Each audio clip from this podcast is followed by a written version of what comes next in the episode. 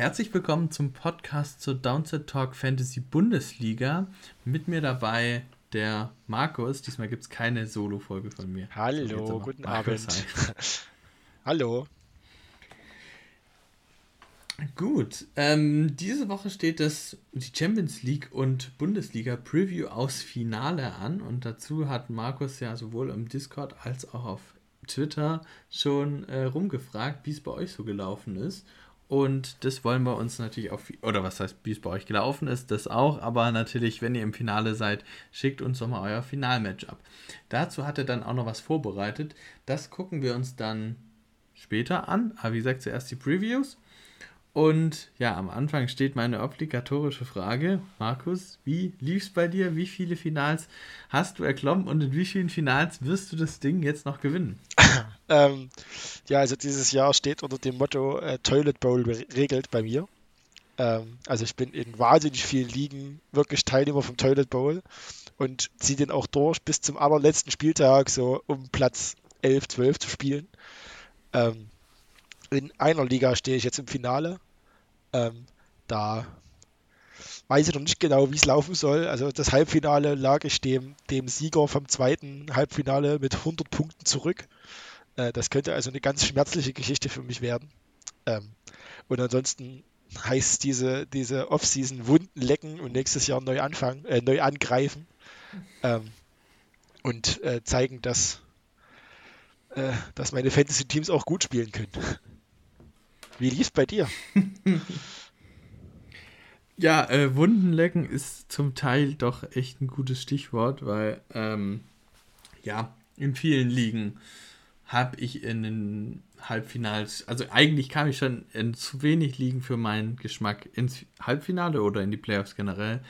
Ähm, aber im, das war jetzt echt komplettes Chaos auch im Halbfinale. Ich habe fast überall verloren, weil ich habe herausgefunden, in sechs von neun äh, Halbfinal-Matchups habe ich gegen einen Mann von den Los Angeles Rams gespielt, gegen Puka Nakua, der mir in jeder Liga irgendwas zwischen 31 und 33 Punkten direkt im Thursday Night Game gedrückt hat. Und da hast du halt schon mal eine Hypothek. Da steht schon mal erstmal alles auf Rot bei dir, äh, was du dann erstmal aufholen musst. Und ich muss ehrlich sagen, das habe ich in vielen Dingen einfach nicht geschafft. Und dann hat es bei mir in vielen Ligen nicht gereicht. Ich habe auch kein einziges Duell gewonnen, wo ich Puka, wo ich Puka Nakua gespielt habe. Das sagt, glaube ich, auch schon viel aus. Ähm, das war halt häufig doch der klare Netbreaker. Und auch in der Downset Talk Engine Room Liga, also diese Orga-Liga, die wir haben, ähm, habe ich gegen den ersten, gegen Michael Klock, Grüße an der Stelle, äh, gespielt.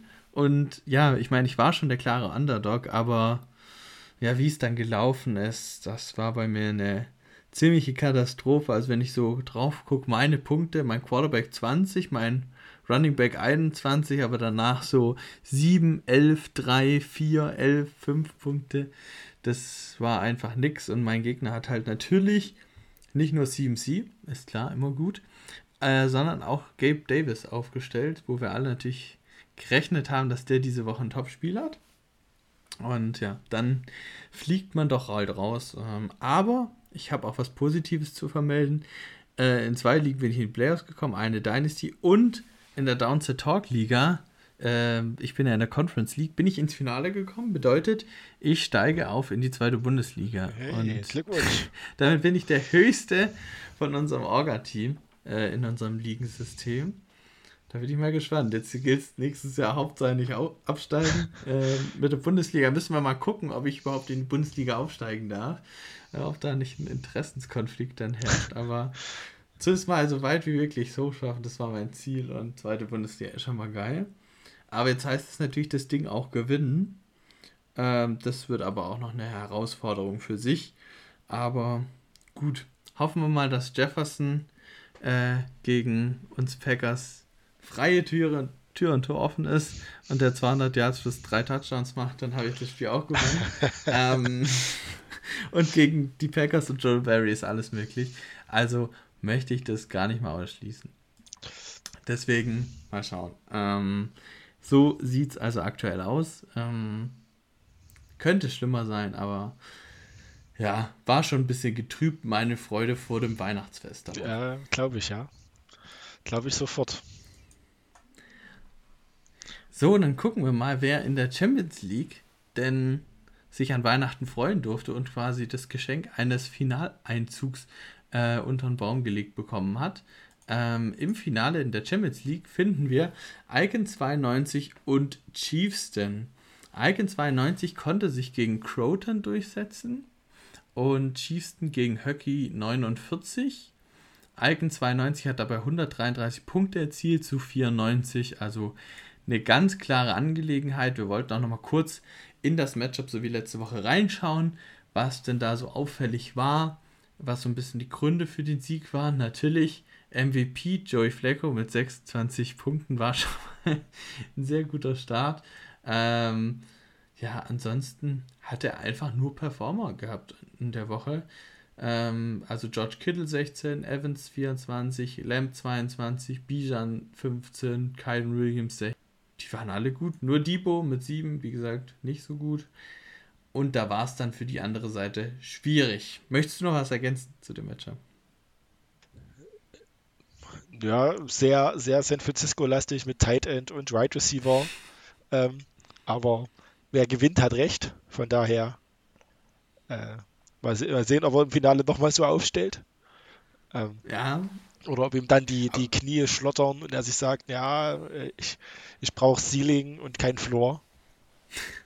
Ja, das ist ein guter Punkt. Aber ich bin auch gespannt, ob Joey Flecko weiterhin der Quarterback bleibt. Das ist schon eine heikle Geschichte. Ähm, ja. Ich bin mir nicht mehr ganz sicher, was ich damals im, in der Preview gesagt habe, aber ich glaube, ich habe äh, doch Prescott deutlich vor Flecko gesehen. Dass Flecko hier 26 Punkte hinhaut, hätte ich jetzt nicht mitgerechnet. Das stimmt, ja. Dann gucken wir in das andere Matchup. Chiefston hat 97 zu 80 gewonnen, also auch vergleichsweise deutlich. Ähm, ja, hier haben wir auch ähm, einen 49er mit Ayuk, Rashad White, Josh Allen mit 25 Punkten. Ähm, ja, solide, vielleicht noch auffällig die Pittsburgh Defense mit 14 Punkten gegen Cincinnati war sehr, sehr stark. Das war ja gerade das Duell. Der eine hatte die Pittsburgh Defense, die gegen Cincinnati gespielt hat. Der andere hatte die Cincinnati Defense, der, die gegen Pittsburgh gespielt haben. Das war mit 14 zu 1 doch recht klare Geschichte. Ähm, ja, ansonsten finde ich es hier schwierig tatsächlich, den einen Gamechanger hier ausfindig zu machen. Oder siehst du jetzt hier den Einspieler, der für den Einzug äh, verantwortlich war?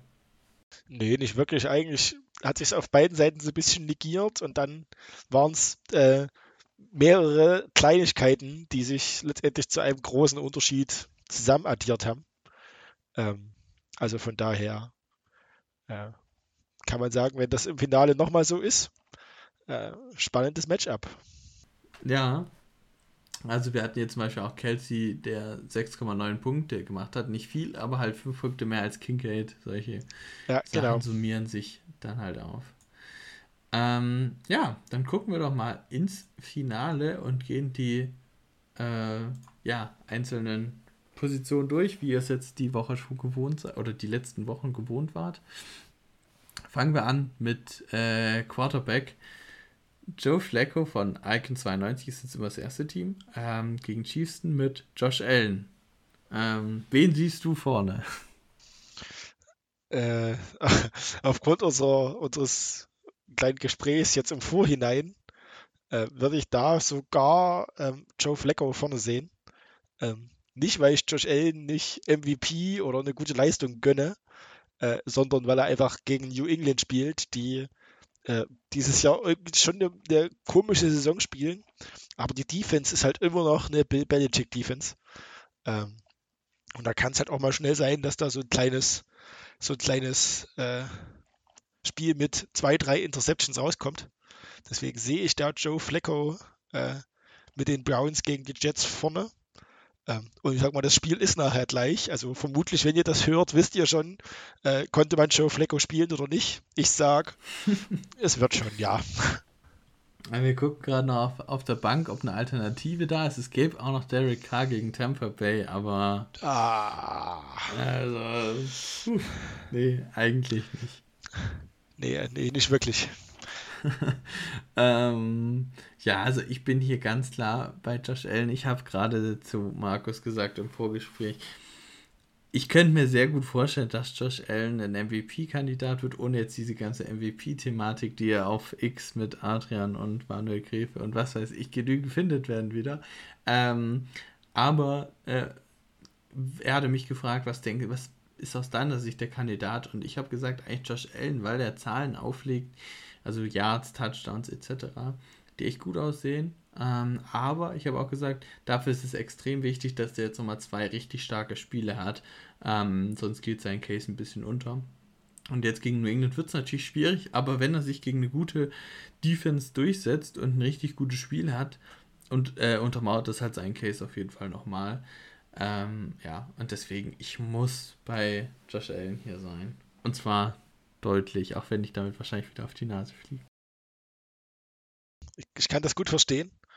Ähm, ich habe gerade mal kurz geguckt, gegen wen hat New England so in die letzten Wochen gespielt. Ähm, die hatten vor, vor zwei Wochen erst die Chiefs und haben dann Mahomes bei, bei 19 Punkten gehalten, knapp 20, mit äh, zwei Interceptions, mit minus 5 Rushing Yards, gerade bei Mahomes, der sich eigentlich aus allem irgendwie nochmal rausdreht und ähm, scrambled und irgendwie frei wird. Ähm, kann ich mir schon vorstellen, dass die Ellen da äh, zumindest ein bisschen eingedämmt bekommen. Ja gut, aber ich finde, den Case kann man auf jeden Fall machen. Josh Allen ist ein besserer Quarterback als Mahomes dieses Jahr. Zumindest vielleicht jetzt nicht individuell gesehen, aber die Offense klickt noch besser als bei den Chiefs. Ja, dann gehen wir weiter zu Running Back Position. Da haben wir auf der einen Seite Kyrie, Kyrene Williams äh, gegen die Giants und Bijan Robinson gegen die Bears. Und auf der anderen Seite Travis Etienne gegen Carolina und Rashad White gegen die Saints. Ähm, ja, fang du gerne mal an. Also ich sehe da eigentlich beide Seiten mit relativ guten Matchups und jetzt beide nicht gegen übermäßig starke Defenses.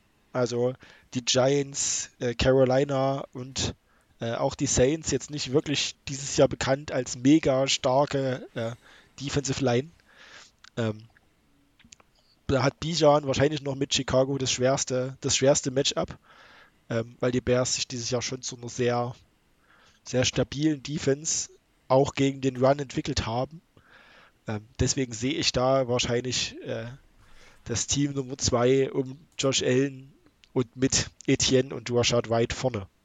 Äh, du siehst also äh, Icon 92 nicht vorne, sondern Chiefsten. Ähm, genau, ich ähm, sehe Chiefsten vorne, tatsächlich. Ja, ich habe hier doch Kyrie Williams und Bijan vorne. Ich finde, die sind alle okay, gute Starts, äh, wobei meine Reihenfolge wäre von den Vieren White, Williams, Bijan, Etienne. Ähm, weil bei Etienne sich halt am meisten sorgen, dass der mal ein schwaches Spiel hat, auch wenn Carolina, Carolina und die Defense, das ist so eine Sache, die, äh, gegen die Packers waren sie nicht so gut, auch in der Run-Defense nicht so gut. Davor sahen sie aber richtig stark aus, teilweise. Ähm, ja, sind so ein bisschen schwierig, aber ich finde halt bei den Jaguars ist es so eine Sache, vor allem wenn äh, Trevor Lawrence ausfällt, ich glaube, das ist ja noch gar nicht sicher, ähm, möchte ich sehen, wie der Gameplan dann aussieht und Etienne weiß halt auch nicht, ob er die Goal-Line-Carries bekommt und Kyron Williams bekommt die auf jeden Fall äh, und Rashad White ist auch ein guter Start. Also ist auf jeden Fall ein hochklassiges Running Back Duell, aber schon leicht auf der Seite von Icon 92. Dann schauen wir zu den Wide Receivers. Da haben wir auf der einen Seite CD Lamb und Mike Evans, auf der anderen Seite Brandon Ayuk und Joshua Palmer. Magst du anfangen? Diesmal. Klar, gerne. Äh, ich glaube, die Sache ist relativ einfach. Ähm, ich bin bei Lamb und Evans, weil was die auch diese gesamte Saison abliefern, ist einfach ultra stark. Und Joshua Palmer, weiß ich nicht. Ähm, vielleicht wird er auch noch ausgewechselt. Er hätte auch noch George Pickens zum Beispiel, Gabriel Davis oder Romeo Dubs auf der Bank. Gerade George Pickens würde ich wahrscheinlich sogar noch mal drüber setzen und spielen. Ähm, ja, aber trotzdem auch Brandon Ayuk. also für mich ist er auch nur Wide Receiver 2 in, in San Francisco und äh, Playmaker Waffe 3 äh, hinter CMC und Divo. Also, ja, da blutet dein Herz, weiß ich nicht. Äh, ganz kleiner was zu sagen. Deswegen, ja, bin ich schon bei Lamp und Evans, die einfach die der klare Fixpunkt ihrer Offensive halt sind. Ja, gehe ich schon mit, ja. Ähm, also und Evans sind schon dieses Jahr alle beide sowohl von ihrer Production als auch von ihrem äh, Impact aufs Team äh, ziemlich high level und sehr, sehr elite. Ähm, und so gerne ich Ayuk und auch Josh Palmer habe, ähm, kommen die da nicht, äh, kommen die da nicht ansatzweise ran. Also da gehe ich, da gehe ich voll und ganz mit. Ähm, und wenn ich dann nur schon jetzt auf die Flex schiele, ähm, dann äh, bestärkt sich dieses Gefühl nochmal, dass da ähm, das Team von, von, von Icon 92 ähm, definitiv ein bisschen besser dasteht. Ja, äh, interessant. Da wollte ich dich nämlich fragen, wenn du jetzt Divo und Ayuk 1 zu 1 gegeneinander hast, die spielen gegen Washington, was glaubst du mal, wer macht mehr Punkte? Ayuk. Ähm, also ich muss auch echt sagen, so als, als Kontext vielleicht für, für alle anderen Zuhörenden, ähm, ich predige seit zwei Jahren in allen möglichen äh, Ligen, in denen es so ein bisschen Kommunikation gibt. Der wichtigste Receiver in, in San Francisco ist Brandon Ayuk. Schon allein, weil es einfach ein Typ ist, der auch beim äh, 17. Rushing Play noch Downfield mitblockt als relativ kleiner, in Anführungsstrichen, Wide Receiver. Deswegen ist dieser Typ einfach Gold wert. Ähm, und an seinen Routes und seinen, äh, seinen Cuts kann ich mich fast schon nicht satt sehen. Deswegen finde ich, ist Ayuk als Right Receiver schon fast wichtiger als Debo, als dieser äh, Right Back, der nun mal ist. Hm, ja, verstehe ich. Wobei ich sagen muss, Blocken gibt in Fantasy noch keine Punkte. Also äh, ich ja, wäre wahrscheinlich ja. in diesem Duell wahrscheinlich bei Divo, aber ja. Ähm, Gut, ähm, gleich kommt noch eine Frage von mir generell, äh, kommen wir gleich noch zu. Dann haben wir Tight End äh, George Kittle und Travis Kelsey gegeneinander. Wie sehen wir das? Also normal hätte ich gesagt, klare Sache. Diese Saison ist es nicht so klar. Oder was meinst du? Ja, das finde ich auch äh, gar nicht so, so ein eindeutig.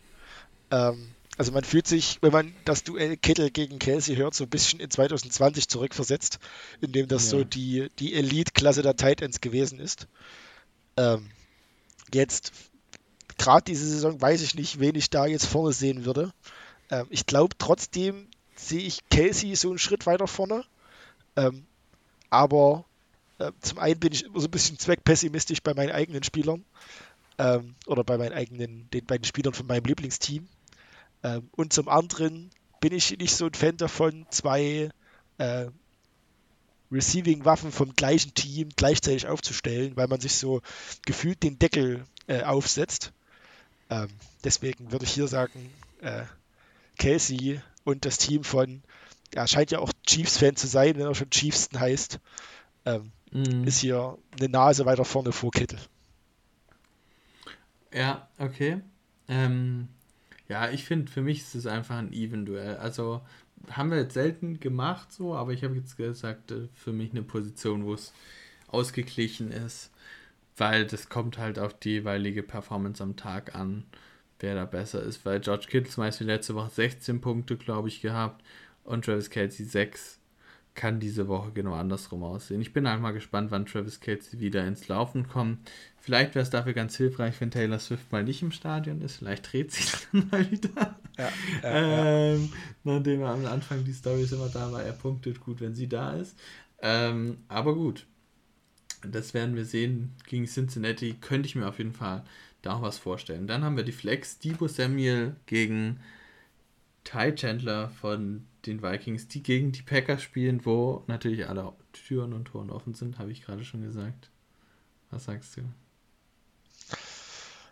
Ich kann Ty Chandler noch nicht so richtig fassen äh, im Augenblick.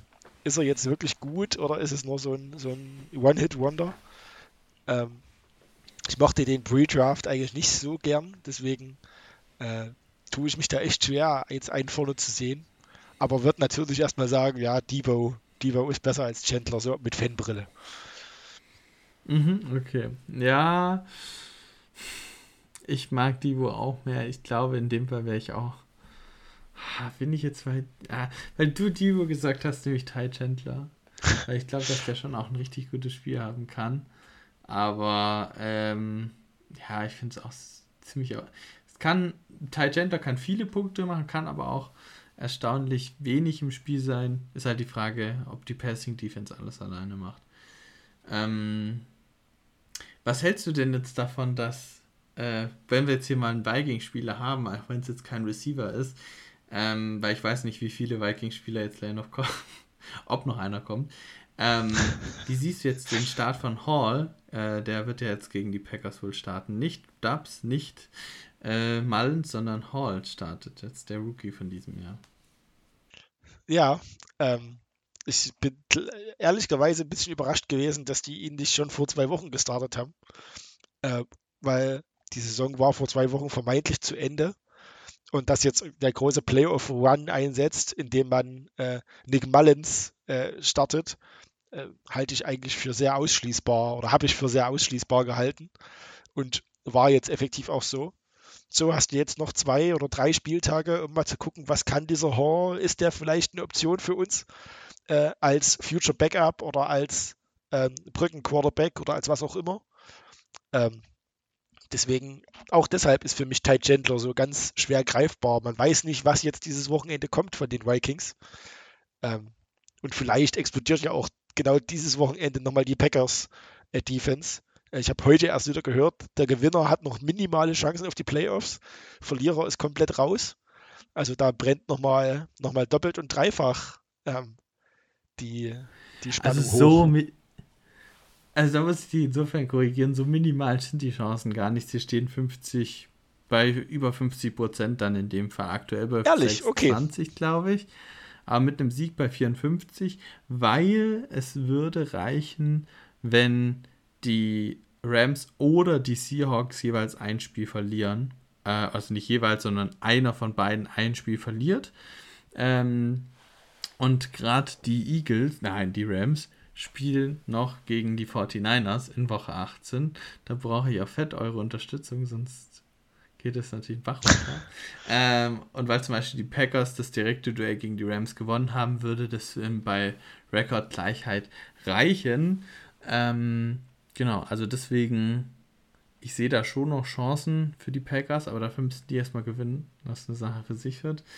Ähm, ja, aber so viel dazu und für Minnesota gilt es in einem ähnlichen Rahmen. Ich glaube, die haben auch dann über 50 Prozent. Also so gering sind die Chancen dann nicht, aber so oder so geht für beide Teams in den Playoffs wahrscheinlich nicht viel. Da stimme ich dir zu. Und ja. mich wundert es auch. Kleiner Fun-Fact: Das letzte Spiel, wo Hall, glaube ich, Snaps gesehen hat, war gegen die Packers, weil er durfte das Spiel noch zu Ende führen, als sich Kirk Cousins verletzt hatte. Und das war gegen die Packers im Hinspiel in Woche 8. Also, und da sah Hall gar nicht gut aus. Mich würde es nicht überraschen, wenn es auch einen Quarterback-Wechsel in dem Spiel gibt, außer die Packers machen da, Defense macht da weiter, wo sie zuletzt war und lassen jeden Quarterback, gegen den sie spielen, wie ein äh, ihr, ihr bestes Career-Game ja. spielen, dann wird es bitter. Ähm, kommen wir zur Defense.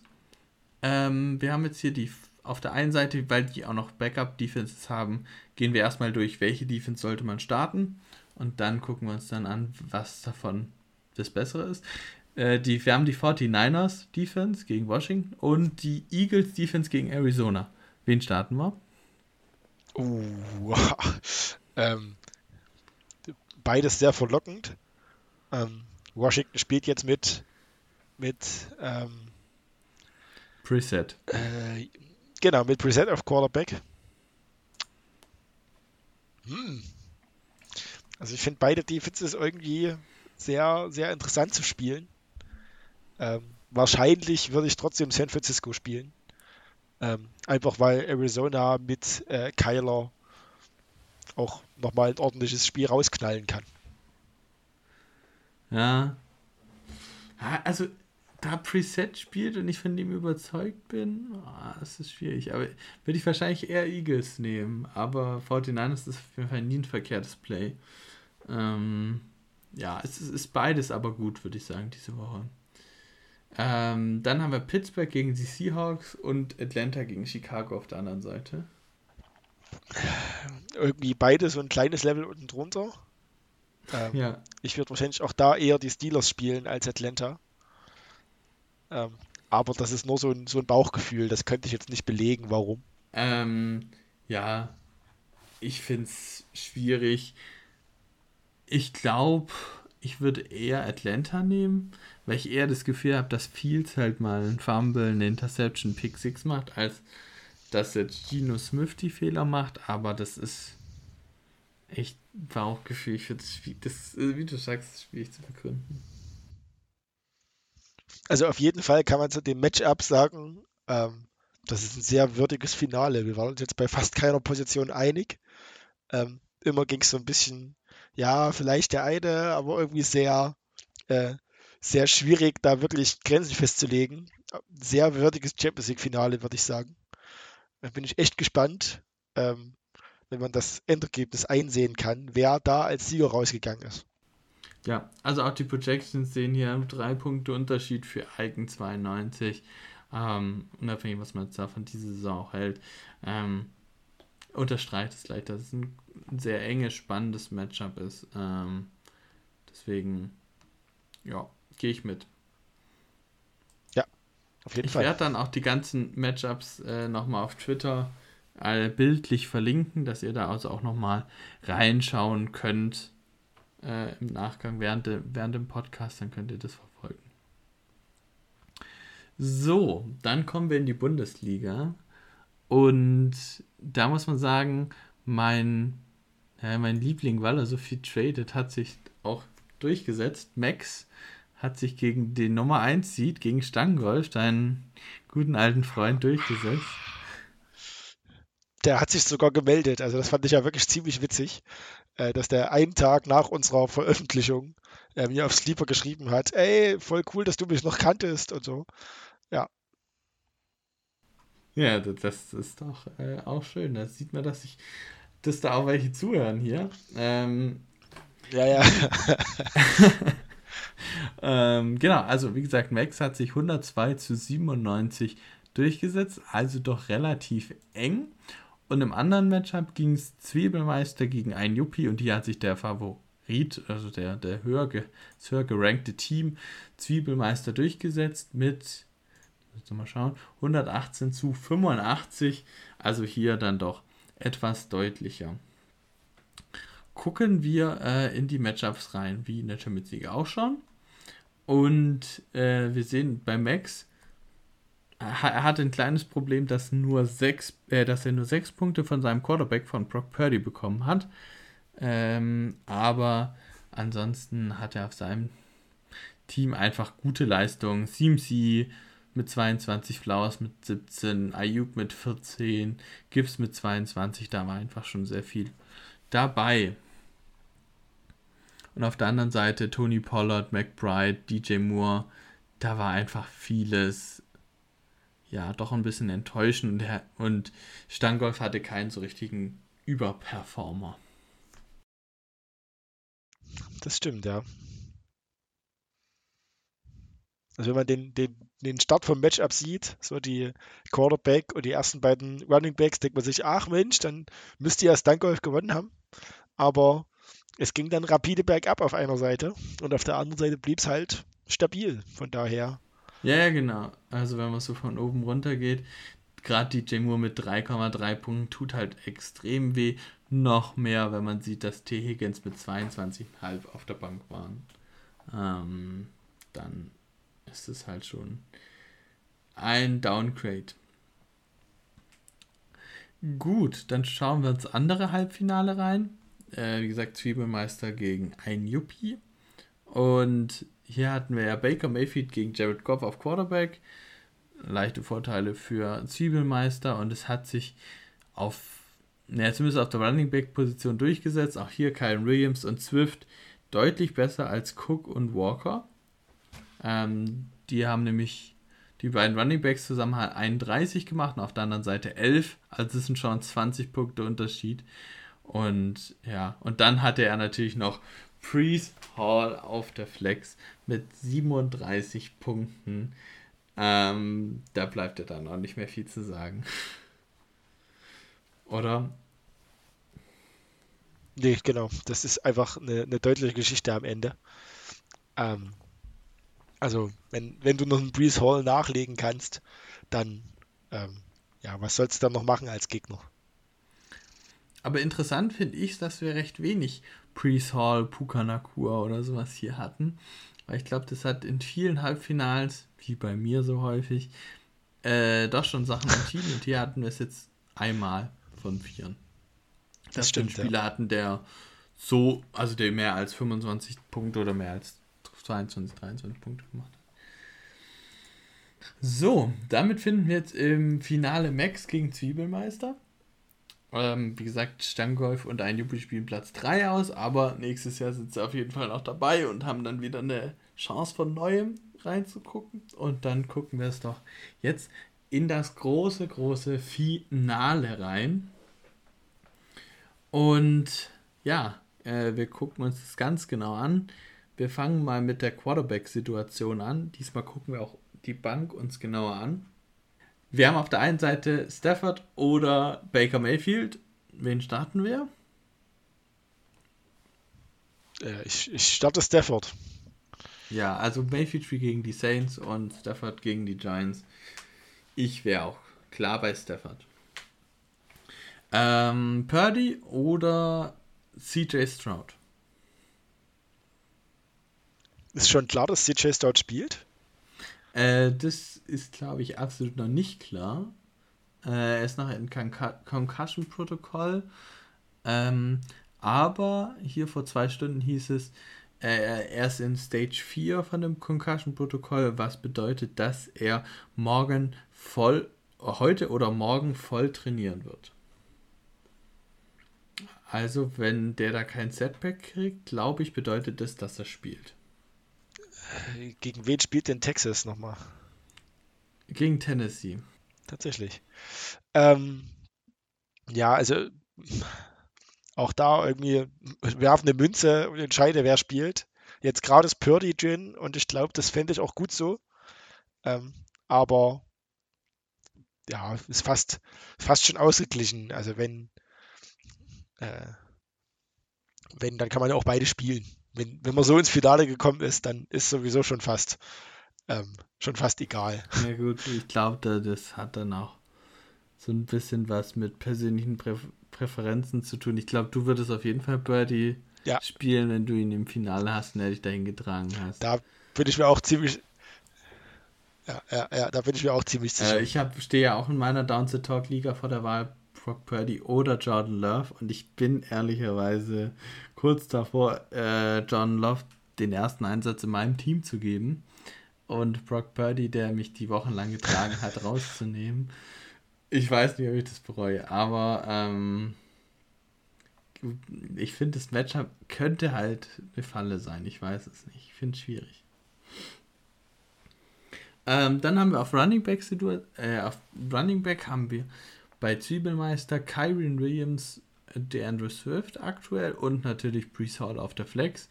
Ich glaube, der bleibt da auch. Naja, ansonsten noch im Kader Jalen Warren würde ich jetzt nicht starten. Und auf der anderen Seite haben wir Gibbs und McCaffrey. Da haben wir auf der Flex auch noch einen Running Back mit Camara. Haben wir dann auch noch gleich. Ähm, der bleibt da auch erstmal wahrscheinlich. Und wir hätten noch Elliott auf der Bank. Ähm, ja, höchstens die Frage, Camara oder Elliott dann später für die Flex. Was, wen siehst du da vorne?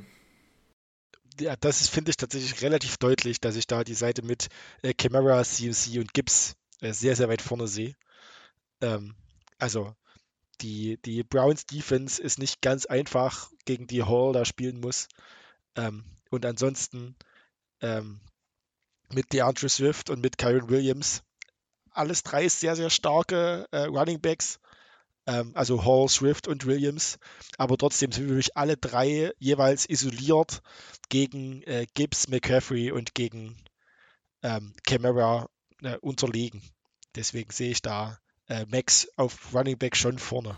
Ja, also bei Gibson und McCaffrey ganz klar, wirklich eindeutig, auch wenn ich finde, dass Kyron Williams wirklich auch ein gutes Spiel hat und ich dem viel zutraue, aber Gibson McCaffrey sehen einfach so gut die letzten Wochen aus.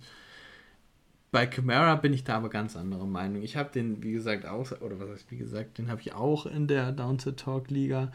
Und ich bin mir nicht sicher, ob ich diese Woche starten soll, obwohl meine Running Back Alternativen Ford, Najee Harris und ähm, äh, jetzt den anderen Namen kriege ich nicht zusammen, aber so ähnliche Running Back noch in der Range habe. Äh, und da bin ich mir halt nicht sicher. Und Hall, der kriegt halt gefühlt jeden kurzen Pass. Irgendwie soll er die Offense tragen. Und ja, klar, gegen Cleveland wird schwierig. Aber ich glaube, der sieht einfach viel mehr Möglichkeiten nochmal als Camara. Und mir viel Goal-Line-Carries für Camara okay. momentan. Also wir können ja Mhm. Ja.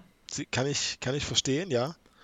Ähm, Vielleicht, ich mache jetzt hier gerade die.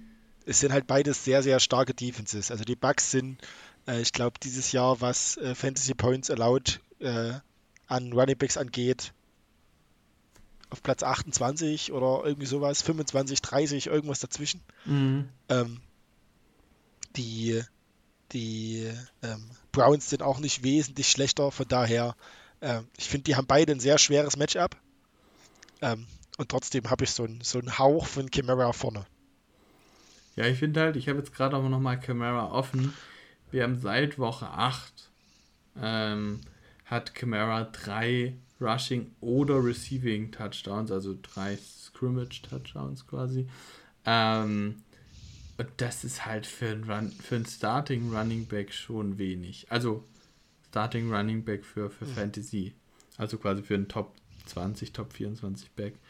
Finde ich das schon sehr wenig. Und abseits davon kommt halt auch wenig Production über Yards oder Receptions zusammen. Deswegen war tue ich mich schwer. Und dein Punkt ist natürlich auch gut, dass beide Defenses sehr, sehr stark sind. Gut. Hast du sonst noch was dazu zu sagen? Oder gehen wir da auf das Wide Receiver nee, Matchup? Also, wir können gerne auf das Wide Receiver Matchup gehen. Gut, da haben wir nämlich Divo Samuel gegen Ayuk 1 zu 1. ähm, also hier dominieren die 49er-Spieler auf jeden Fall die beiden Final-Matchups. Ähm, und AJ Brown gegen Zay Flowers. Ähm, gucken auch hier nochmal mhm. auf der Bank haben wir Josh Downs, Marcus Robertson, Judy, nix, was wirklich startingwürdig ist. Also wird das wahrscheinlich auch das, das Starting-Matchup dann sein. Ähm, du hast schon gesagt, du siehst Ayuk über Debo. Siehst du auch Flowers über AJ Brown oder ist es genau andersrum da? Nee, da, da ist wiederum genau andersrum. Ähm, ich glaube, in dem Matchup, also in, de, in, dem, in dem Picture würde ich sogar ähm, Debo und ähm, AJ Brown gemeinsam über ähm, die Addition von Ayuk und Zay Flowers sehen. Ähm, einfach weil in Baltimore so viele ähm, Waffen und so viele brauchbare Spieler rumlaufen, die immer mal wieder einen Ball fangen oder einen Touchdown bekommen oder ähm, sonst woher irgendwie Targets abkassieren, dass es mir dieses Jahr sehr schwer fällt, irgendwie bei den Ravens mhm. wirklich einem Playmaker vollends zu vertrauen. Ähm, deshalb würde ich da jetzt hier im Finale wahrscheinlich AJ Brown und Debo äh, ja, vorne sehen. Ähm, ich habe ja schon gesagt, ich sehe schon Debo über Ayuk und ich bin kein Freund von Flowers. Ich weiß auch nicht warum. Ähm, deswegen bin ich auch klar bei AJ Brown und Debo hier. In dem Matchup. Dann taucht auch Travis Kelsey mal mhm. wieder auf, auf Thailand, gegen Dallas Goddard. Ja, ähm, ist es so klar, wie es sich anhört für dich? Klares vielleicht. ähm, ja, so aus dem Bauch heraus wahrscheinlich schon, ja. Doch, ich glaube, so aus dem Bauch heraus sehe ich da Casey schon noch, noch eine Sparte vorgettert. Auch wenn der natürlich jetzt seit seiner äh, Rückkehr stark gepunktet hat, also direkt wieder äh, nahtlos angeknüpft. Jetzt letzte Woche auch ähm, genug Punkte ähm, hingesetzt dafür, dass es in Tight End ohne Tight End Premium ist. Deswegen ähm, nicht so wahnsinnig klar. Und trotzdem hat der Name Kelsey noch einen anderen Wert für mich. Ja, also für mich ist auch klar Kelsey drüber. Ähm, einfach weil ich glaube, dass Kelsey, bei dem sind sechs Punkte einfach das Minimum. Ähm, also eigentlich schon unter Wert geschlagen. Eigentlich sind zehn Punkte oder so, das ist das Minimum.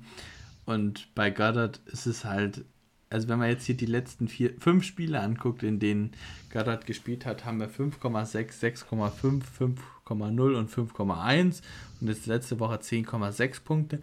Das ist für Titans jetzt nicht ultra verkehrt, aber es ist halt auch, ja, es hält sich in Grenzen, der Erfolg, den man hat, wenn man ihn aufstellt. Also es ist halt einfach solide, du kriegst die Punkte, aber der gewinnt jetzt das Matchup nicht. Und Kelsey kann das halt sein. Kelsey ist ein absoluter Gamechanger, deswegen bin ich hier klar bei Kelsey. Mhm.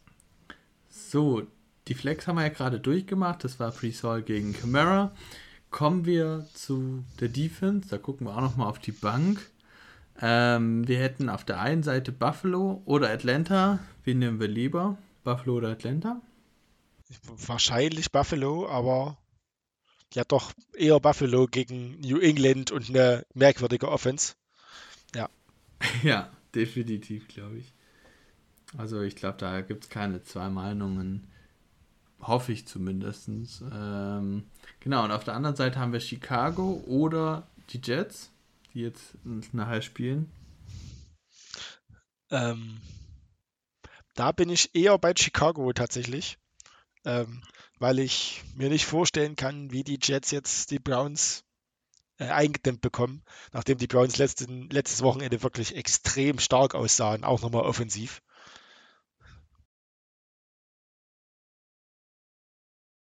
Ja, aber bei Atlanta spielt wieder der, äh, nicht Ritter, sondern der andere, nicht weniger, also etwas weniger fehleranfällige Quarterback. Ja, Heineke heißt er. Tyler genau. Heinecke.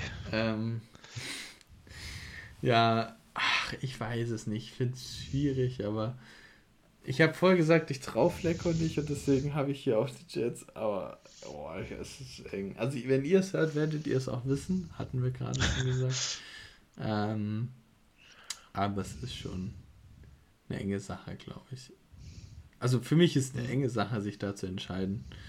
Ähm, aber wir sind uns einig, Buffalo ist von den dreien oder von den vieren, wie auch immer, das die stärkste Defense, oder? Ja, auf jeden Fall. Beziehungsweise das beste Matchup. Ja, also beides. Die, das, die beste Defense und das beste Matchup. Ähm, also die Bills sind da ein Must-Start. Okay. Dann gehen wir hier nochmal Roundup drüber. Ähm, welches Team siehst du vorne? Also die Projections sehen hier Zwiebelmeister mit drei Punkten vorne. Ähm, wenn du es jetzt all in all nimmst, wen siehst du vorne? Ähm, ja, schon allein durch das, ähm, durch das Mismatch auf, auf ähm, Defense und auf Wide Receiver ähm, wahrscheinlich ähm, Zwiebelmeister es kann halt aber natürlich sein, dass diese aus meiner Sicht Running Back Überlegenheit da schon mal ordentlich äh, Punkte vorlegt. Und dann muss man sich eben aus diesem Loch erstmal rausgraben, was dort, äh, was dort geschaffen wird oder was dort passiert. Ähm, ich meine, das passiert alles sowieso nebenher und am nächsten Früh checkt man Sleeper und guckt, habe ich gewonnen oder habe ich verloren. Also so mache ich es zumindest. Ähm, aber ich würde wahrscheinlich schon mit Sleeper hier mitgehen und Zwiebelmeister so einen, so einen Hauch Vorsprung geben, aber auch wirklich nur so einen minimalen Hauch. ja, verstehe ich. Ähm, ich bin wahrscheinlich tatsächlich bei Max, weil mir einfach die Kombination mit den Running Backs zu gut gefällt. Äh, mit deiner Argumentation eigentlich gerade. Ähm, dass ich glaube, dass die einfach zu viele Punkte machen. Ähm, aber wer weiß. Aber was ich eigentlich ganz spannend finde, das hatten wir eigentlich im vorherigen Matchup, das wollte ich da schon sagen, trifft hier aber eigentlich 1 zu 1 zu. Ähm, wir haben hier zum einen auf der Seite Swift und Goddard und jetzt halt natürlich ganz extrem auch Debo, Ayuk, McCaffrey, Purdy.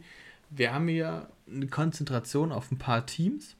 Ähm, teilweise, beziehungsweise wir haben sogar Swift, Brown und Goddard fällt mir jetzt gerade auf.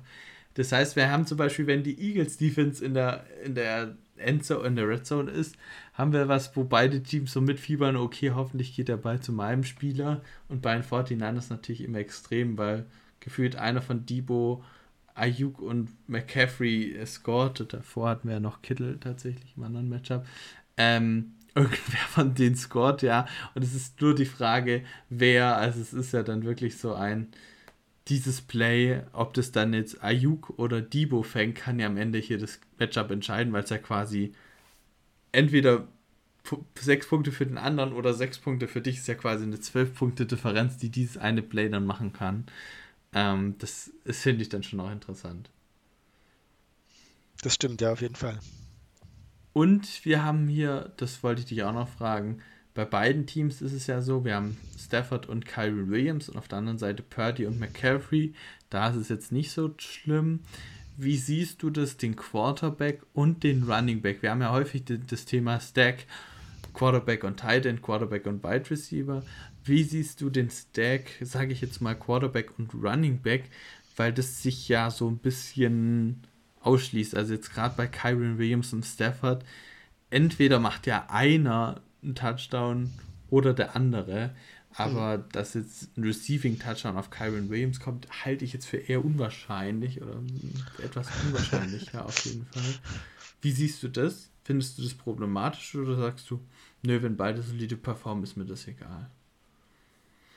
Ja, ich sehe es dahingehend echt ein bisschen ambivalent. Das wäre eine Kombination, die ich immer eingehen würde oder gern nehmen in meinen Teams, ähm, um eben vom Team eine halbwegs, äh, Anführungsstrichen, sichere ähm, Performance zu bekommen. Also wenn es dann den Rushing Touchdown gibt, dann habe ich hoffentlich wenigstens den Running Back, äh, der den Rushing Touchdown holt.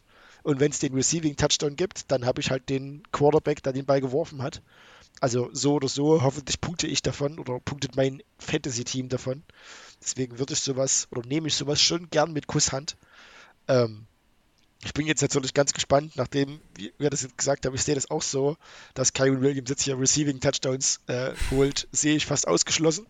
Ähm, wenn man jetzt Sportwetten betreibt, könnte man für Sonntag mal irgendwie auf drei Receiving Touchdowns von Kyron Williams setzen ähm, und gucken, ob das passiert. Ja, ich glaube, ah, ja, gut. Je nachdem, wie die Quoten sind, kann man das auf jeden Fall probieren. Ich glaube, drei ist wirklich unrealistisch. Ja, ja, aber bei einem kann das natürlich ja. mit meinem Take auf jeden Fall sein. Das ist ganz klar. Sorry, wenn das passiert, dann muss der Gewinner aber 10% an den Charity Bowl an, an, abtreten. Ähm, und dann ist das okay. Definitiv. Äh, und dann, wie gesagt, auf der anderen Seite finde ich es halt ein bisschen kritisch, Ayuk und McCaffrey zu haben, weil da schließt sich auch aus. Also dass jetzt einer auf den, den Pass auf den anderen wirft, da in dem Fall. Ähm, dementsprechend ist da ja auf jeden Fall Scott der eine oder der andere, aber ja, also äh, das könnte halt kritisch werden, vor allem sehe ich halt bei Max das Problem, wenn 49ers ein großes Problem gegen Washington bekommen, dann hast du halt mal ein Drittel deines Teams, die vor allem die, die eigentlich richtig gut punkten, machen keine Punkte. Also mich ja. würde es dann nicht überraschen mit dem Team, wenn die 49ers nicht laufen, dass du dann nicht mal 50 Punkte knackst. Weil da hast du noch Gibbs, Flowers, Goddard, Camara und die Defense.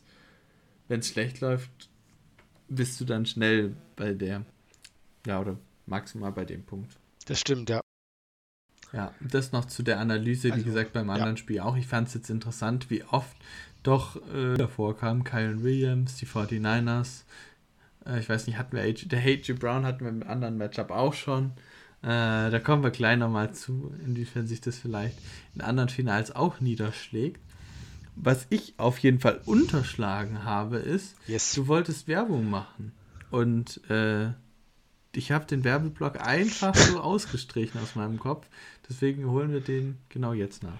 Das ist total okay. Ähm, der eine oder andere hat es vielleicht schon äh, gesehen auf Discord oder auf Twitter ähm, oder auf welcher Plattform auch immer. Ähm, das Thema Wundenlecken von vorhin, das stimmt bei mir dieses Jahr nicht so ganz. Ähm, ich versuche noch ein neues Liga-Format äh, dieses Jahr in den Start zu bringen. Ähm, ich habe das letztes Jahr schon mit Freunden gespielt und das hat eigentlich sehr, sehr viel Spaß gemacht. Ähm, und zwar wird es eine Playoff League geben. Äh, ich beschreibe die auch nochmal vielleicht auf dem Discord-Server von, von Downset Talk. Ähm, Playoff League läuft relativ einfach ab. Ähm, es sind immer äh, Achter Ligen und es wird so ein Mix aus einer Guillotine und einer Daily Fantasy League sein. Also das heißt, jeder spielt gegen jeden und immer die beiden schwächsten Punkte der jeweiligen Playoff-Runde ähm, fliegen raus. Ähm, für die neue Playoff-Runde wird ein neues Team gedraftet, ähm, zusammengestellt und auch da wieder die beiden schwächsten Punkte fliegen raus. Ähm, letztes Jahr war dafür nur eine Liga vorgesehen. Dann kann man sich vorstellen, acht Plätze sind schnell vergeben. Ähm, dieses Jahr habe ich mir ein paar, paar Leute gesucht, ähm, die gesagt haben, du, wenn da jetzt die Anfrage höher wird, äh, wir betreuen auch mit. und deswegen ist die Grenze für Teilnehmer quasi unbegrenzt. Ähm, wir haben Stand heute drei Ligen gefüllt und wenn ihr Lust habt, da mitzumachen, schreibt mir auf Sleeper, schreibt mir auf Twitter, schreibt mir auf Discord. Ähm, überall als äh, Alligatormilch zu finden. Ähm, schreibt mir eine Nachricht, sagt du, da habe ich Interesse dran, kann ich da mit rein? Schreibt mir, ich möchte gern mit meinem Freund äh, Stangolf zusammen in einer Liga spielen und dann äh, seid ihr herzlich willkommen. Ja, aber du weißt ja auf jeden Fall, dass wir in derselben Liga spielen müssen, ne? Also ich habe mich noch nicht offiziell dafür angemeldet, aber das geht, die offizielle Anmeldung geht an der Stelle damit raus. So das ist total okay, ja. Aber wie gesagt, dann will ich auch mit dir in einer Liga spielen, ist ganz klar. Also, damit wir dann im nächsten Podcast sagen können, guck mal, ich habe mich auch in den Playoffs durchgesetzt, nicht nur in der Engine Room League oder an. Das das wird, das wird möglich sein, glaube ich. Ähm, gut.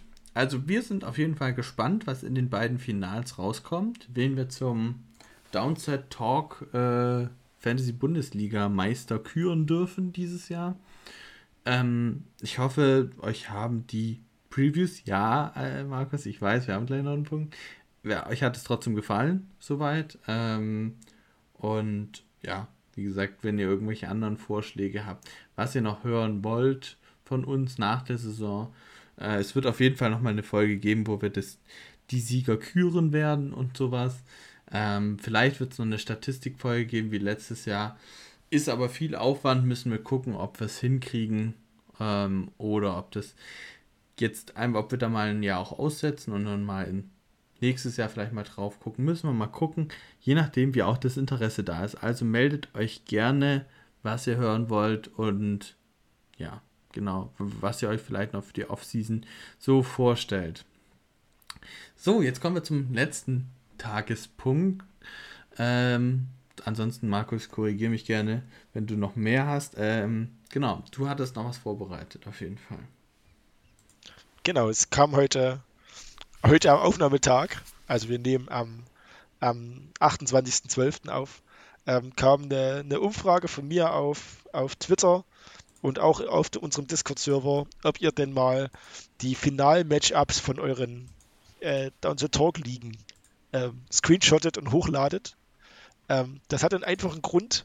Ähm, das heißt ja immer von allen möglichen Seiten, vor allem Fantasy-wise, äh, Process over Result. Ähm, deswegen wollte ich mal gucken, ne, wie ist denn das Resultat? Äh, welche Spieler kommen denn so in den finalen Matchups am häufigsten vor? Ähm, und welche Spieler, ähm, die vermeintlich hoch gedraftet werden, kommen denn so gar nicht oder kaum in den äh, finalen Matchups vor? Und welche Erkenntnis kann man vielleicht ähm, im Long Term davon ziehen? Ähm, ich versuche das noch ein bisschen optisch aufzubereiten, um das dann auch irgendwann mal hochzuladen, noch dieses Kalenderjahr. Aber so einen kleinen Einblick davon äh, haben wir uns überlegt, können wir euch gern schon mal so zum Einstieg geben. Ich habe jetzt mal besonders äh, in, der, in der Kürze des Tages heute aufbereitet für die Quarterbacks. Wir können aber auch äh, je nach Zeit und Lust von uns nochmal kurz auf die, auf die anderen Positionsgruppen äh, gucken. Und ich werfe direkt eine Frage in den Raum. Was glaubst du denn? Ähm, welche beiden Quarterbacks kommen denn dieses Jahr am häufigsten in den Finalmatchups vor? Äh, wie viele Ligen hast du jetzt nochmal analysiert? Es sind insgesamt, lass mich kurz durchzählen, äh, zwischen 50 und 60. Also ich war tatsächlich ein bisschen überrascht, dass es, äh, dass es ausgerechnet die beiden Namen waren. Ähm, die haben auch nach meiner Zählung auf komplett die gleiche Anzahl an, an äh, Finals, die gespielt wurden. Genau, aber welche beiden sind's? Du hast jetzt angeguckt im Finale, ne? Oh, weil. Genau, nur im Finale. Weil in den Playoffs hätte ich gesagt, hat Prescott eine echt gute Chance.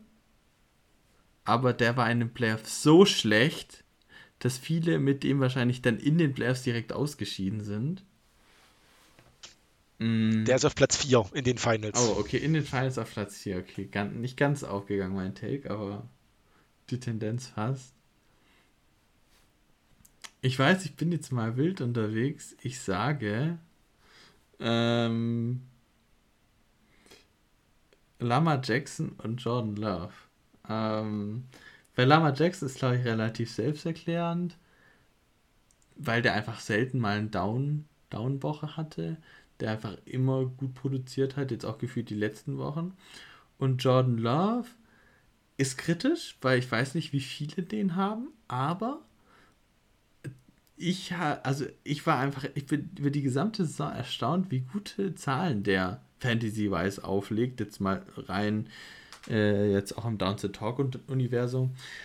Ähm, Gerade mit, mit meines PPR-Scoring könnte es nochmal ein bisschen anders aussehen, aber ich glaube auch in Advanced Scoring sieht es nicht ganz so verkehrt aus. Der macht auch immer solide Punktzahlen und war jetzt auch die letzten zwei Wochen sehr gut. Also, oder na, letzte Woche auf jeden Fall sehr gut. Deswegen sind es meine zwei Wahlen. Das stimmt. Also ich habe es äh, jetzt gerade mal ausgezählt. Äh, Jordan Love ist auf Platz 19. 19? Äh, Lamar 19. Äh, Lam Lam Lamar ist auf Platz 6. Oh. Ähm, ähm, äh, Entschuldigung, Plat ja doch Platz 6. Ähm, aber du hast zumindest damit recht. Ich habe auch die, die Season Stats mal kurz daneben geschrieben. Ähm, Jordan Love ist nach den äh, Down to Talk ähm, Scoring der sechstbeste Quarterback dieses Jahr in Fantasy. Lamar ist der viertbeste Quarterback in Fantasy.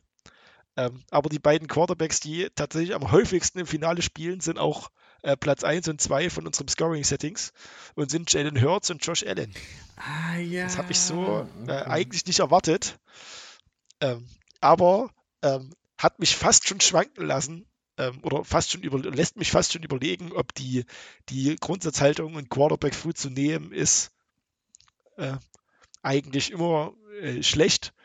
Ähm, hat mich schon fast drunken lassen, weil Hertz hat eine ADP nach unserer League-Setting von 31,2, also geht Mitte, Ende Runde 3. Ähm, Josh Allen hat ein ADP von 28, geht also sogar eher Anfang, Anfang Mitte Runde 3. Ähm, ja, die beiden spielen am häufigsten, zumindest bei den Ligen, die ich jetzt gesehen habe. Das waren nicht alle von unserem League-Universum, aber die, die mir zugeschickt wurden, am häufigsten das Finale. Aber Platz 3 hat mich wirklich überrascht, weil Platz 3 ist wiederum der Kontrapart dazu. Platz 3 wirbt damit, du kannst auch mit Streaming Quarterback wirklich ganz weit kommen. Und ich meine, wir hatten diese Saison äh, äh, schlimmer. Joe Flecko.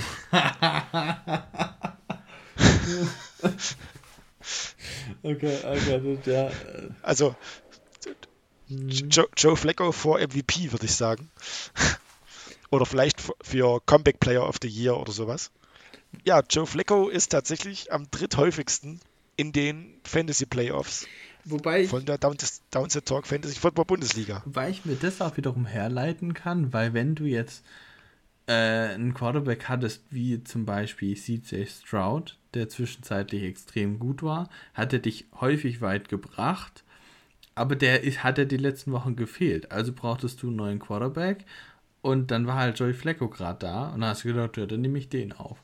Ja. Äh, selbes Spiel könnte halt mit Lawrence sein und eventuell auch mit Justin Herbert und mit Joey Burrow. Also hast du ja mehrere Kandidaten, die dich vielleicht über die Saison getragen haben, die du jetzt aber nicht mehr im Kader hast, vielleicht, ähm, und die du jetzt durch einen Quarterback ersetzt hast, der jetzt dann auf dem Waiver einfach noch zu haben war, den du dann jetzt geholt hast.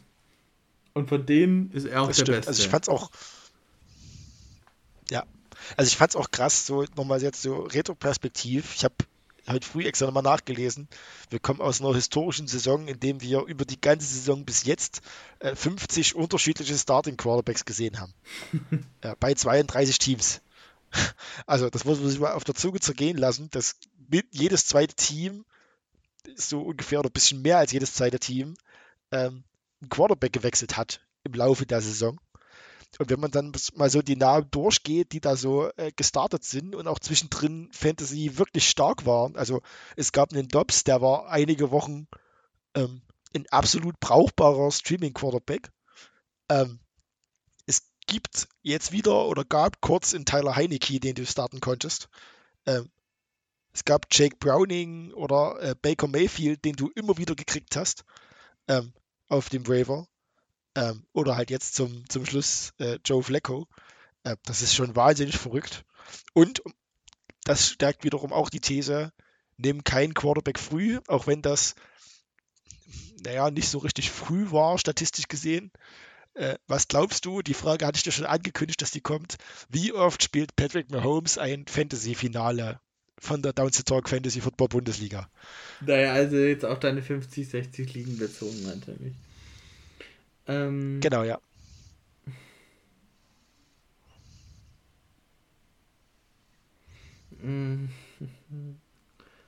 Also ich würde jetzt halt den Take schon so.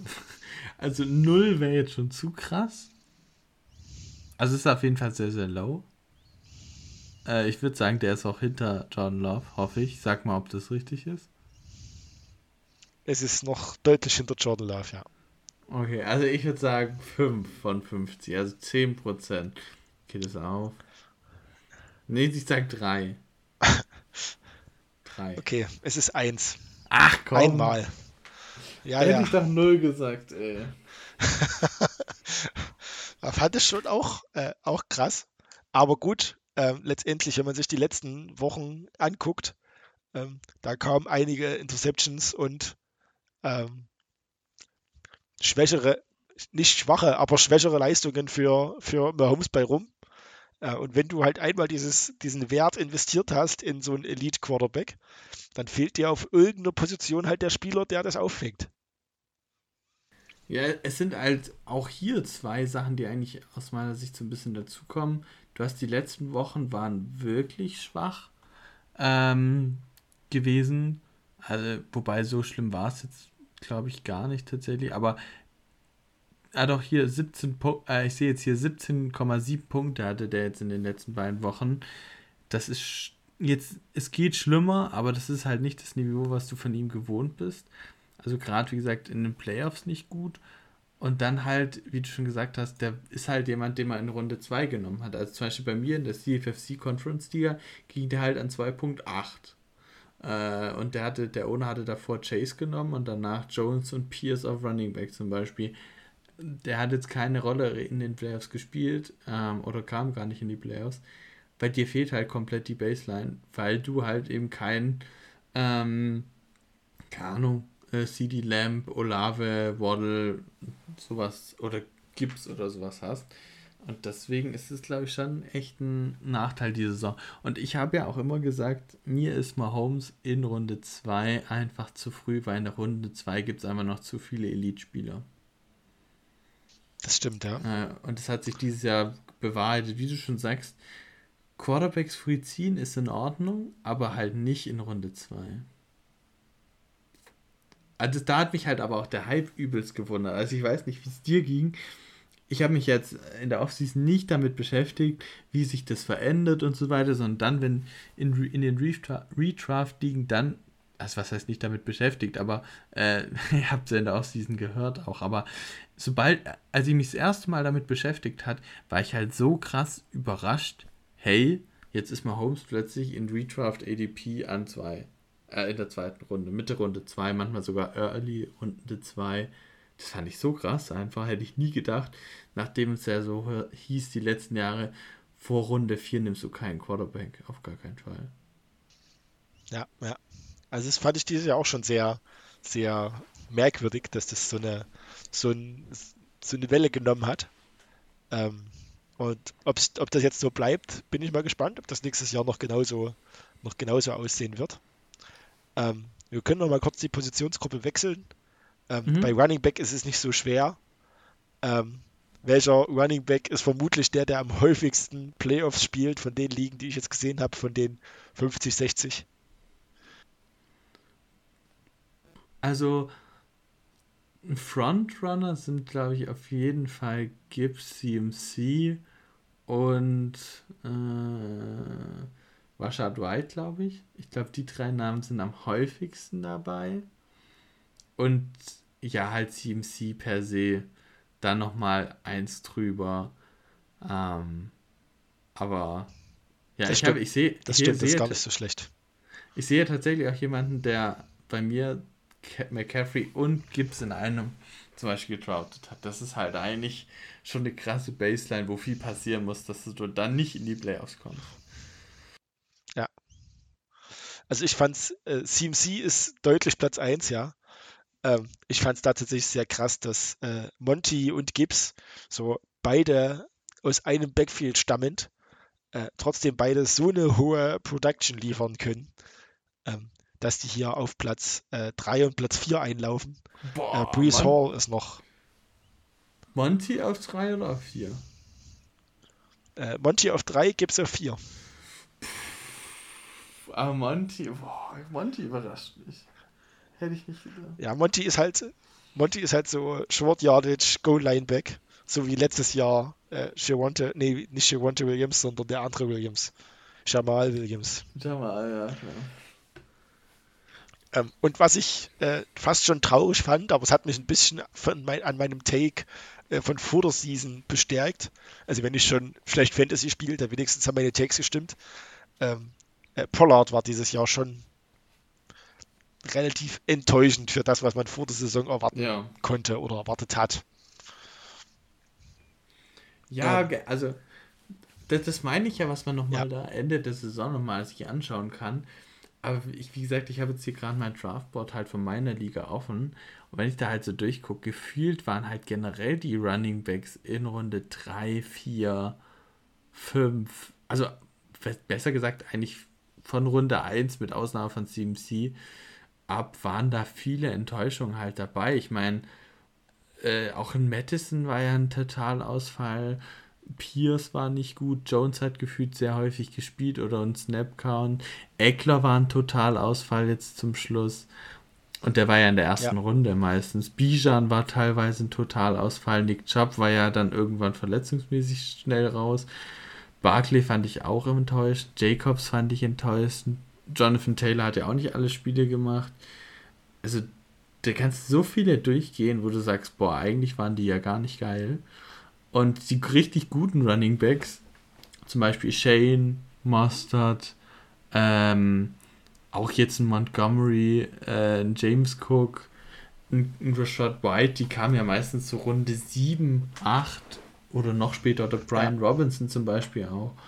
Also da kann man eigentlich, ja, das ist echt interessant, das wahrscheinlich nochmal aufzuarbeiten, wer jetzt wo dann eingelaufen ist, auch einfach mal zum Beispiel zu gucken, okay, das waren die Top 10, Top 15 Running Backs dieses Jahr, wo, wo wurden die so getraftet zum Beispiel? Das ähm, stimmt, ja, auf jeden Fall. Und da glaube ich dieses Jahr schon echt nicht gut in der Beziehung, was so die Top 4 Runden angeht. Als Right Receiver ist tatsächlich das Bild sehr sehr verschwommen noch, aber da ist das Bild, glaube ich, auch einfach zu klein von liegen. Also da gibt es keinen, der so richtig raussticht. Da gibt es eine sehr große, homogene Masse an Wide Receivers, die da, äh, die da relativ viele Starts haben, also da so zwischen äh, 7 und 12. Und da sind dann solche Namen halt dahinter wie äh, Mike Evans, Murray Cooper, AJ Brown, CD Lamb, äh, Nakua, Olave, ähm, Amonua. Ähm, also so, so diese Garde. Ähm, das habe ich dir schon im Vorgespräch so ein bisschen gesagt. Ich fand es sehr überraschend, wie oft in Finals die Kombination AJ Brown und CD Lamb gemeinsam da war. Ähm, und wenn man dann mal so in die History reinguckt, dann sind die eigentlich fast alle am Turn irgendwie gemeinsam gepickt worden. So 1-12, 2-1, 1-11, 2-0-2. Äh, so in der Reichweite ähm, waren die dann weg und haben dann das Team auch durch die Saison hinweg sehr stabil getragen, weil ich kann mich jetzt bei beiden nicht wirklich an den an einen Ausfall oder an eine längere Verletzungspause Unterbrechung in, in dieser Saison erinnern. Ähm, also gerade bei AJ Brown kann man sowas ja immer mal vermuten, aber das war dieses Jahr relativ stabil bei den beiden. Ja, das stimmt. Wobei AJ Brown ein paar Leistungslöcher diese Saison teilweise drin hatte. Also der hatte ein paar richtige Monsterspiele, aber hatte auch zum, äh, zum Beispiel gegen KC sehe ich hier äh, eine Reception für 8 Yards zum Beispiel. Also das Spiel gab es auch. Ähm, und jetzt auch letzte Woche war ja nicht so oder ja, die letzten zwei Wochen waren es ja auch nicht so extrem stark. Aber verletzt gefehlt haben die nicht, das stimmt. Mich würde aber interessieren, wie viele Teams hatten denn, ja, prozentual oder gesamt ist egal, Justin Jefferson? Weil der hat der die Hälfte der Saison effektiv gefehlt, aber die letzten zwei ja. Wochen waren wieder richtig gut. Also mich Acht. hat er jetzt zum Beispiel achtmal. Achtmal. Und da kann man tatsächlich sehr äh, das habe ich mir extra als Vermerk dahinter geschrieben, sehr konkret festlegen oder feststellen, diejenigen, die Justin Jefferson äh, dabei hatten, äh, die haben ganz, ganz häufig ähm, KJ Osborne im Team. also haben den über den Waiver gezogen oder sich ertradet, nachdem äh, Jefferson verletzt war. Aber ganz, ganz häufig, wenn Jefferson da irgendwie im Team rumgeschwommen ist, dann war äh, KJ Osborne mit von der Partie. Ja gut, den habe ich, also ich trage ja mit meiner Liga auch dazu bei. Ich habe jetzt Osborne für diese Woche dazu geholt zum Beispiel. Ähm, aber ja, verstehe ich auf jeden Fall. Äh, macht, auch, macht auf jeden Fall Sinn. Äh, aber ich fand halt jetzt dieses Jahr mit Jefferson, finde ich zum Beispiel halt bei den Wide Receivers eigentlich die interessanteste Story, weil du kamst nicht mit ihm in die Playoffs oder nicht wegen ihm in die Playoffs, sondern dein Team muss drumherum stabil genug sein, dass du den Ausfall von Woche 6 bis äh, fast einschließlich Woche 14, da hat er zwar gespielt, aber sehr wenig, eigentlich aushalten musst. Und dann ist er halt in den zwei Playoff-Spielen da und macht dir die Punkte. Das stimmt. Was natürlich ein bisschen schade ist, äh, um so vielleicht zum letzten Part zurückzukommen, ähm, und mal schnell zu Tight End zu hüpfen.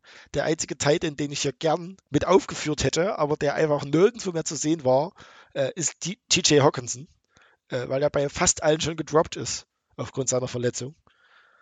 Ähm, das ist echt ein bisschen schade, dass diese Zahl dort weg ist, aber der führende von diesen 50, 60 Ligen an Tight Ends, der Name hat mich dann doch überrascht, äh, weil es eben nicht raten. Casey ist. Ja. Oder hast du schon gesagt? Nee, hast du glaube ich nicht gesagt. Nee, es ist nur, nur, dass es nicht Casey ist. Ah ja, genau, okay. Um, ähm, oh, Ach so, mh. Mm. das wäre halt auch ein Late Waiver Pickup, muss Sam Laporta sein, aus meiner Sicht. Ja, ist es leider nicht. Äh, Schade. Hätte ich auch cool gefunden. Äh, es ist Njoku. Ah, das wäre mein zweiter Guest gewesen. Hättest du mir noch eingegeben, wäre es ein Joko gewesen. Ja, okay. Weil der hat halt ja, die letzten zwei Wochen halt komplett. War halt ein Gamechanger, weil wenn man sich anguckt, der hatte jetzt die letzten drei Wochen 27,1, 26,4, 16,4 Punkte im PPR-Scoring, zugegebenermaßen, aber trotzdem. Ähm, das sind kranke Werte für einen Titan einfach. Und wenn du so einen schon mal auf Titan ja. hast, ist das halt schon echt Monster. Und im Endeffekt entscheidet das ja auch viel. Du musst dann in die Playoffs kommen, aber dann entscheiden ja wirklich eigentlich Matchup-Glück. Und der war halt pures Matchup-Glück die letzten Wochen. Ja, ja, ja, ja. Und das hat mich tatsächlich auch überrascht, wer ist Platz 3? Also Platz 1 ist ein Joku, Platz 2 ist Kelsey und Platz 3. Warte. Ähm. Hm. ähm, wer war denn? Also hat mich, hat, hat mich auch überrascht, weil äh, die ja, letzten drei Wochen oder zwei Wochen nicht gut war. War er jetzt nicht unbedingt ein Top 12 Tight End. Dalton Kincaid. Nee, Jake Ferguson. Oh ja, klar. Hm, stark, ja. Gute Wahl. Hat halt ja, auch krass stabil Targets die ganze Season über. Ja, ja. Sehr underrated auch. Also bei mir zum Beispiel gar nicht gegangen, deswegen hatte ich den jetzt gar nicht auf dem Schirm. Auf Stratford okay. Spannend. Sehr gut, das dass du es mitgebracht hast. Ja. Äh, ich muss natürlich noch ein bisschen hoffen. Ich war äh, äh, Pre-Draft ähm, sehr hyped auf, auf Schoolmaker. ähm, ob der nun äh, Titan 2 bleibt oder ob der Jack Ferguson ablöst oder ob sich da ein dynamisches Duo entwickelt.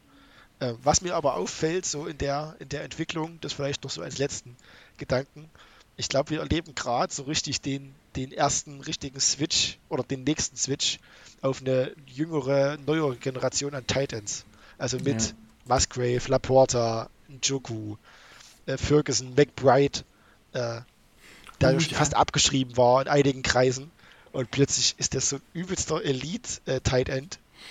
Ähm, vielleicht kommt Pitts nochmal zurück, wenn sich die Falcons endlich für den richtigen Coach entscheiden. Ähm, äh, Kincaid ist da. Also ich bin gerade irgendwie sehr hyped auf, auf die coole Position Tight End und bin gespannt, wo es da hingeht. Mhm. Ja, hast auf jeden Fall recht. Das ist sehr spannend, weil da gibt es halt einen großen Gener also Generationenwechsel. Hm. Aber Kill ist auch jetzt nicht mehr auf der allerjüngsten Seite. Und äh, ja, der Einzige, der so ein bisschen dazwischen ist, ist gefühlt Andrews, glaube ich der noch auf jeden Fall ein paar gute Jahre hat. Ähm, aber jetzt ja auch die Saison viel ausgefallen ist. Mhm. Aber jetzt ja, es war ja auch eine, eine historische Draftklasse für Titans, deswegen bin ich da auch noch echt gespannt, was sich da noch so stimmt, entwickelt. Ja. Weil zum Beispiel auch Tucker Craft bei den Packers, der jetzt eigentlich nur die Nummer 2 ist, eigentlich keine große Rolle hatte, äh, seit Musgrave verletzt ist, ja. ist der ein spielbarer Titan. So, Dallas Goddard das stimmt Niveau. auf jeden Fall, ja. Ja. Mal sehen, was sich da noch so, was sich da noch so entwickelt. Das ist schon, schon einfach cool. Coole Generation an Titles, die da kommt. Cool. Genau, also da, diesen, diesen Einblick und vielleicht noch ein bisschen mehr und das Ganze ein bisschen aufbereitet, das kommt noch.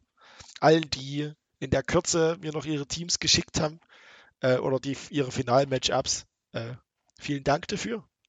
Äh, folgt uns auf, auf Twitter, um das nicht zu verpassen. Kannst ja fast schon abmoderieren, wenn du so professionell dein Take ich, wollte das, ich wollte das dir jetzt noch übergeben. nee, ähm, alles gut. Äh, ja, also wie gesagt, äh, wieder eine längere Folge, aber ich glaube, es ist bei uns so, hat sich jetzt eingekuft auf eine Stunde 20 gleich, wenn wir beide quatschen, aber ist auch in Ordnung. Äh, ich, ich hoffe, euch hat es trotzdem gefallen. Und ähm, ja, wie gesagt, wann wir uns das nächste Mal hören, schauen wir dann. Wahrscheinlich, es gibt auf jeden Fall eine kurze Review zum Thema, wie, wer hat denn jetzt gewonnen. Ähm, und ja, wir müssen ja. auf jeden Fall, das wollte ich gerade auch noch sagen, ich brauche noch eine Folge mit dir und Björn, wo wir unsere Hot Takes oder weiß ich nicht, oh. äh, wo wir die auswerten, weil da kommt ja auch noch mal ordentlich was an Spenden zusammen für ein Charity Bowl. Ne? Das, das Dokument habe ich heute gesehen und dann ist mir kurz schwindelig geworden. Ja, ich, ich weiß nur noch ja, meine Takes so ein bisschen. Also so halb. Äh, also, aber das müssen wir hundertprozentig durchgehen. Wir können das nicht vor der Saison machen und dann nicht mehr drüber sprechen. Wir müssen auf jeden Fall, ja. Ja. Äh, das machen wir auch auf jeden Fall noch. Da müssen wir noch zu dritten Termin finden und dann gibt es die Folge auf jeden Fall auch noch. Aber wir müssen alle genau. zusammen die Daumen halten, dass die Falcons bei, bei Heineke bleiben. Äh, und dann habe ich wenigstens einen Take getroffen. Das, äh, da drehe ich aber eine riesengroße Victory Lap, wenn ich das richtig hatte. Du hättest einfach sagen müssen, 12 von 16 Teams in der AFC äh, wechseln ihren Starting Quarterback, hätte ich jeder für verrückt erklärt und jetzt ist es so. Also nicht freiwillig ja, alle, ja, aber das habe ich jetzt heute irgendwo gesehen, wie viele Teams aus der AFC nicht in Woche 17 nicht mit dem Quarterback starten, der in Woche 1 gestartet hat. Das ist absurd. Die Quote. Das ist schon krass, ja. Ähm, ja, aber gut, dann kehren wir uns jetzt mal raus, wie man in anderen Podcasts so schön sagt. Äh, wir sind jetzt raus. Äh, wie gesagt, äh, wir hören uns dieses Jahr auch nicht mehr wieder. Also die letzte Folge für dieses Jahr. Äh, habt einen guten Rutsch, kommt gut rein, feiert Silvester ich liebe das Silvester mit Football durchgängig. Es ist wahrscheinlich mein Lieblingssilvester. Äh, jetzt, ich bin sehr gespannt. Aber gut, schauen wir mal. Wie gesagt, guten Rutsch euch allen und dann sehen wir uns im neuen Jahr erholt wieder. Also macht's gut. Ciao und danke fürs Dabeisein, Markus. Ja, danke auch. Ciao. Ciao.